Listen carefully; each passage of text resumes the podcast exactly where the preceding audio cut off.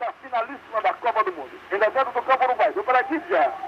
Guidia devolveu a Julio Pérez, que dá em profundidade ao ponteiro direito. Corre Guidia, aproxima-se do gol do Brasil e atira. Gol! Gol do Uruguai, Guidia.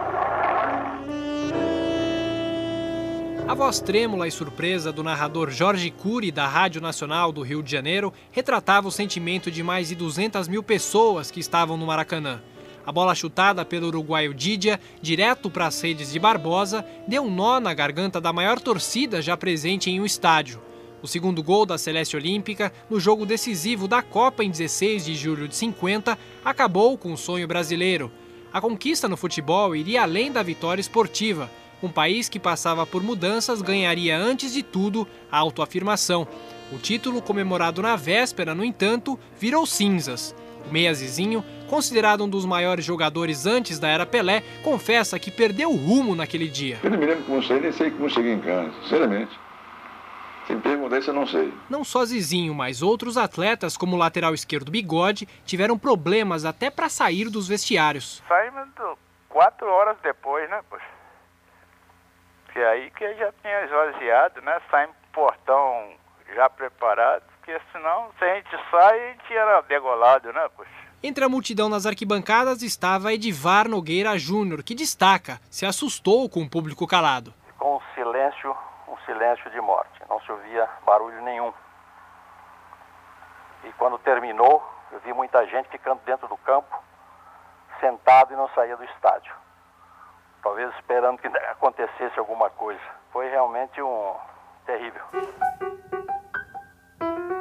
Brasil vivia a corrida das eleições presidenciais. Getúlio Vargas voltaria ao poder, dessa vez eleito pelo povo.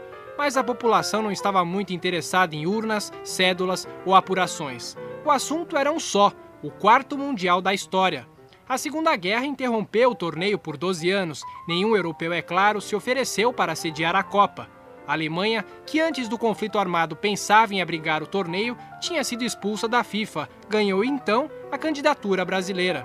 A expectativa tomava conta principalmente do Rio de Janeiro, a aristocrática capital federal na época. A cidade ganhava um presente, o Maracanã, com capacidade para 200 mil pessoas. Salve, salve o nosso estádio municipal no campeonato mundial salve a nossa bandeira, verde orianil. Brasil, Brasil, salve, salve o nosso estádio municipal. O portentoso, como era chamado, foi construído em tempo recorde, menos de dois anos. O prefeito carioca, o general Mendes de Moraes, cobrou dos jogadores a construção do monstro de concreto. Cumpri minha palavra construindo esse estádio. Cumpram agora o seu dever, ganhando a Copa do Mundo. Um, dois, três. 9, para 12, faltam 3, Brasil! A ordem de Mendes de Moraes estava dada. O Brasil tinha estádio, bons jogadores e uma torcida entusiasmada, pronta para gritar: é campeão. Thiago Berraiche, Eldorado.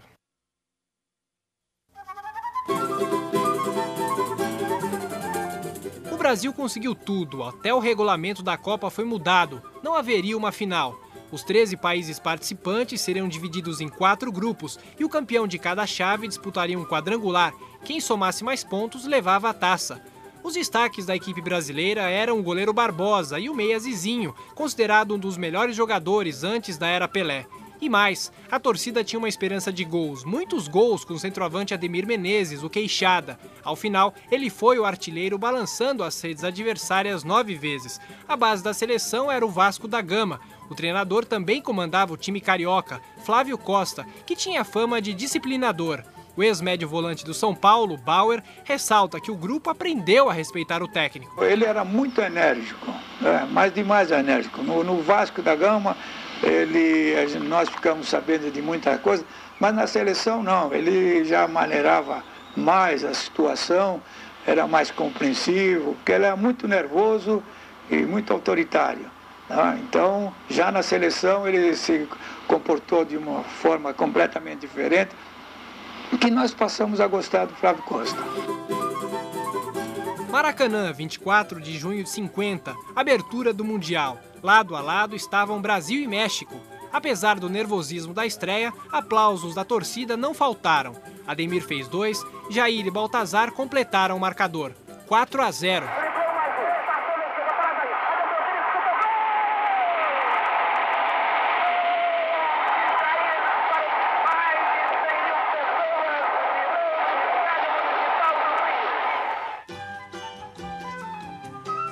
A cidade de São Paulo também queria ovacionar a seleção e o Pacaembu seria o palco perfeito para o confronto com a Suíça. O técnico Flávio Costa recebeu muitas críticas, pois foi acusado de mexer na equipe apenas para agradar o público local. Ele trocou a linha média formada por Eli, Danilo e Bigode e colocou um trio paulista, Bauer, Rui e Noronha. O treinador, já falecido, se defendia. As mudanças eram necessárias. O técnico é o responsável sempre né? E acontecer essa rivalidade Rio-São Paulo.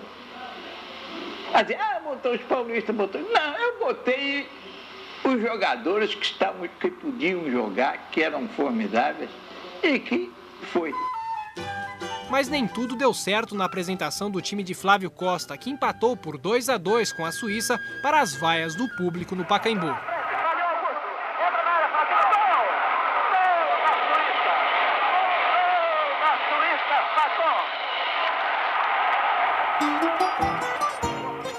Agora, só ganhando da Iugoslávia no Maracanã, o Brasil se classificaria para a próxima fase da Copa. A novidade para a partida era Zizinho, que estava machucado e não tinha estreado no Mundial. Um dos gols foi justamente dele, para a alegria de Jorge Cury, da Rádio Nacional.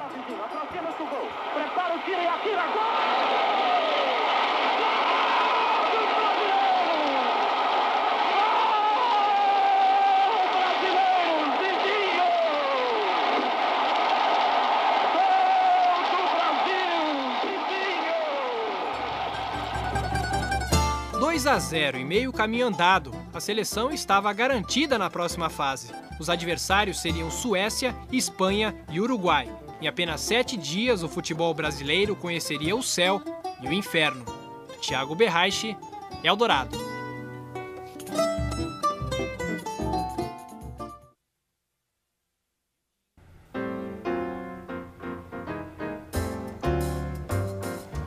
9 de julho de 50 entrou para a história. 139 mil pessoas assistiram a uma atuação de gala no Maracanã, na abertura da segunda fase da Copa. A vítima, a Suécia, que era a campeã olímpica. O centroavante Ademir Menezes estava impossível. Ele marcou quatro na vitória arrasadora de 7 a 1, a maior goleada brasileira em mundiais.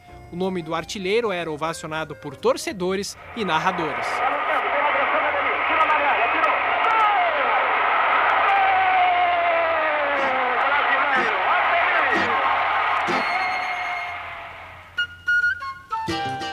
Ao Maracanã quatro dias depois também não se arrependeu. 153 mil pagantes viram mais uma chuva de gols, 6 a 1 na Espanha. O ex-médio volante Bauer lembra que uma marchinha de carnaval foi cantada nas arquibancadas. Jamais vai acontecer o que aconteceu no Maracanã e não sei, e não sei quem. Tal a forma que estava jogando a seleção brasileira, alguém começou a cantar. Eu fui às touradas de Madrid para Timbum, para Timbum. E quase não volto mais aqui pra ver Peri beijar Cici. No meio da multidão, acompanhando o coro, estava Edvar Nogueira Júnior. Segundo ele, o entusiasmo era contagiante. Tinha muito entusiasmo pelo jogo, a alegria de ser brasileiro e derrotando a Espanha. Eu conheci uma espanhola, natural da Catalunha. Ninguém duvidava, o título estava próximo. No entanto, os três dias que separaram o jogo com a Espanha e o último do Mundial foram decisivos. O Brasil podia empatar com o Uruguai porque tinha um ponto a mais do que o adversário na fase final. De repente, tudo virou um inferno, a começar pela troca de concentração o time de Flávio Costa estava isolado em uma casa na Barra da Tijuca.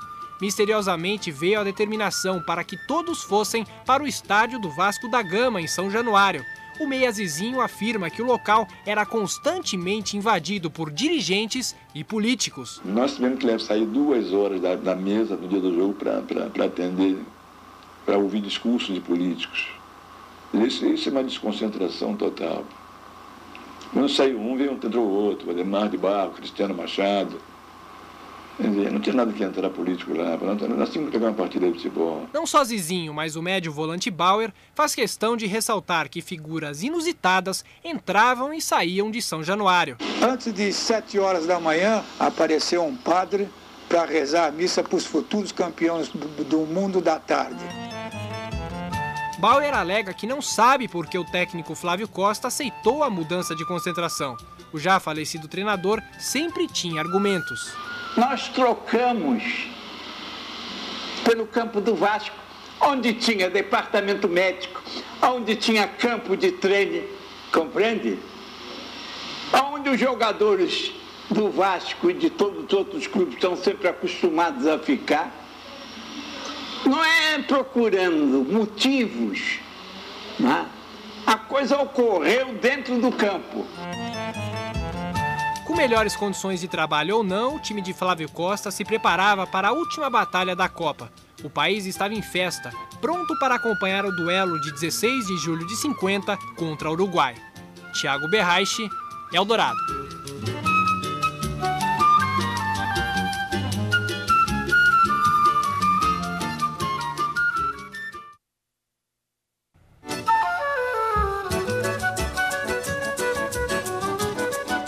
Jornais chegavam às bancas na manhã de 16 de julho de 50 com manchetes festivas. Mas o diário O Mundo foi além. Na primeira página, em cima da foto da seleção brasileira, trazia em letras garrafais: Esses são os novos campeões. O falecido jornalista Geraldo Rocha, nome de destaque na imprensa escrita do Rio, era o responsável pela publicação. Geraldo Rocha Sobrinho, que chegou a trabalhar com o tio, conta que a atitude do jornal foi duramente criticada. Aproveitaram uma falha, que foi uma, uma previsão que falhou e que todos nós na época estávamos convictos de que a Copa era nossa mesmo, entendeu? E ele então pagou o ônus de ter antecipado uma vitória que causou em derrota, né? O jogo com o Uruguai começaria às três da tarde, mas desde cedo a multidão já formava filas de cerca de um quilômetro em cada entrada do Maracanã. A tranquilidade nos portões durou pouco. As catracas foram arrombadas. Correria empurra-empurra, muita gente ficou de fora. Os números da FIFA apontam que 173 mil torcedores assistiram à última partida da Copa. Segundo dados não oficiais, 220 mil pessoas estiveram no estádio, o equivalente a 10% da população da cidade do Rio de Janeiro em 50. Isaías Ambrosio, um dos funcionários mais antigos do Maracanã, lembra que os fogos de artifício já estavam preparados para saudar os campeões. O teto do Maracanã todo adornado com fogos artificiais para que quando então terminasse o jogo fosse ligado um dispositivo e um espetáculo muito bonito aconteceria. Aconteceria porque não aconteceu. Brasileiros e uruguaios apostos frente a frente. O primeiro tempo terminou 0 a 0, mas o empate dava o título ao Brasil. O público que esperava a repetição das goleadas sobre a Suécia e a Espanha, no entanto, ficou preocupado mas logo aos dois minutos da etapa final, Friaça fez 1 a 0, delírio nas arquibancadas. Aos 20 veio o primeiro choque. Gija cruzou da direita para Schiaffino chutar.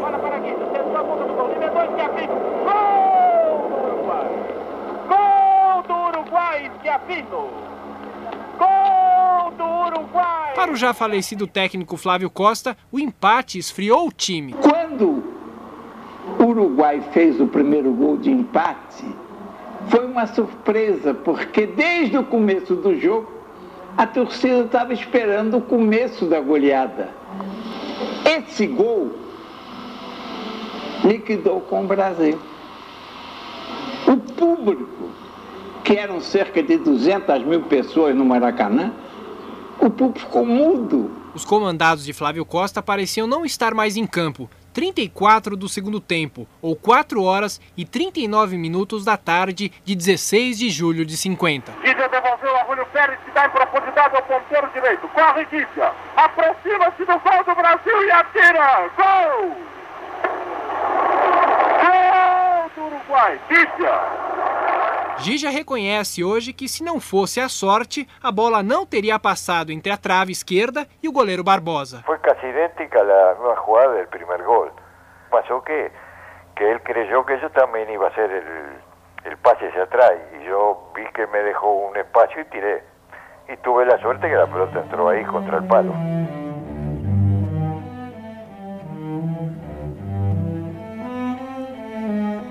A multidão no Maracanã não acreditava. Os atletas brasileiros até que tentaram, mas o Uruguai se defendeu como pôde e ganhou por 2 a 1.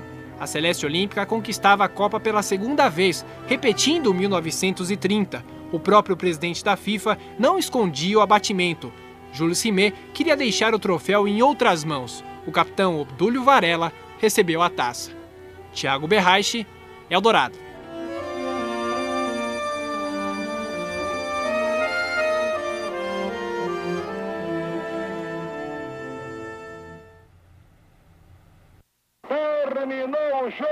A vitória do Uruguai.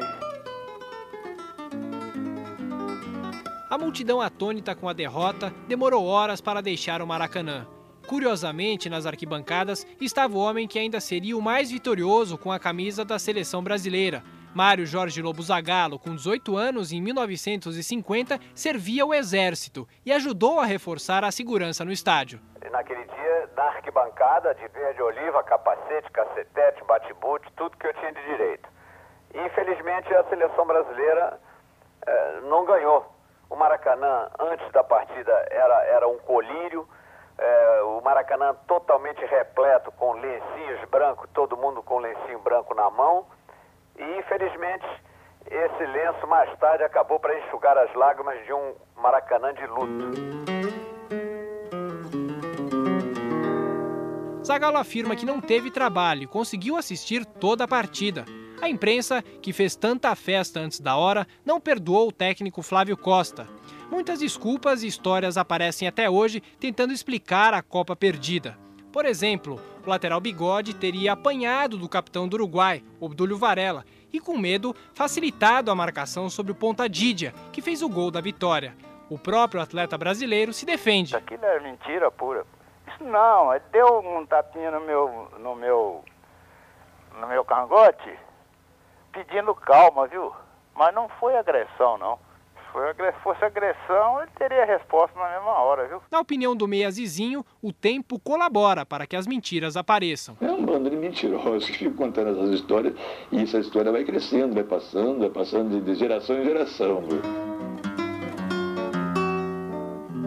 Zizinho foi um dos poucos que se salvaram das críticas. Na opinião do uruguaio Didia, ninguém pode ser responsabilizado. No futebol, ninguém tem culpa, porque os partidos se jogam e se ganham, e, e los, los ganan e los pierden os 11 jogadores. Nem todo mundo encara o futebol como apenas um esporte. A história da Copa Perdida se encarregou de crucificar um personagem, o goleiro Barbosa foi acusado de falhar no gol que decidiu o Mundial. O ex-jogador, que morreu em abril, explicou o lance milhares de vezes. Barbosa ressalta que naquele momento só pensava em sumir do Maracanã. Naquela hora, se tivesse um, uma cratera ali, eu pudesse desaparecer, eu desapareceria. Aí o estádio veio abaixo, né? O estádio desmoronou em cima de mim porque o público se silenciou e não consegui dormir. A declaração mais dramática está no curta-metragem Barbosa, feito em 1988. Já passando dificuldades financeiras, ele arrumou um emprego em uma loja de ferragens. Estava na loja e essa senhora entrou para comprar uma lâmpada até. E eu fui atendê-la e ela chamou o garotinho, chamou do carro, o cara estava parado na porta da loja, e chamou o garotinho, olha, meu filho, esse homem aí fez o Brasil chorar. Últimos anos de vida, Barbosa viveu na Praia Grande, no litoral paulista, e chegou a morar de favor. Em um depoimento no fim de 99, o goleiro já adotava uma postura diferente. Não queria mais falar sobre Copa do Mundo. Copa do Mundo, para mim, morreu. Foi uma, uma, uma nuvem que passou e acabou. Eu não discuto, não faço. Por quê? Não interessa mais. Eu não vou revolver cinzas. Para quê? Só Barbosa, toda uma geração de bons jogadores ficou marcada. Para aquele grupo, o futebol sempre será um sinônimo de mágoa e o 16 de julho, um dia para nunca mais se lembrar ou esquecer. Marcou o juiz, entretanto, o final da peleja. Terminou o jogo com a vitória do Uruguai. Uruguai, os campeões mundiais de futebol de 1950, reconquistando o título que haviam obtido em 1930 e perdido depois para a Itália. Tiago Berraiche, Eldorado.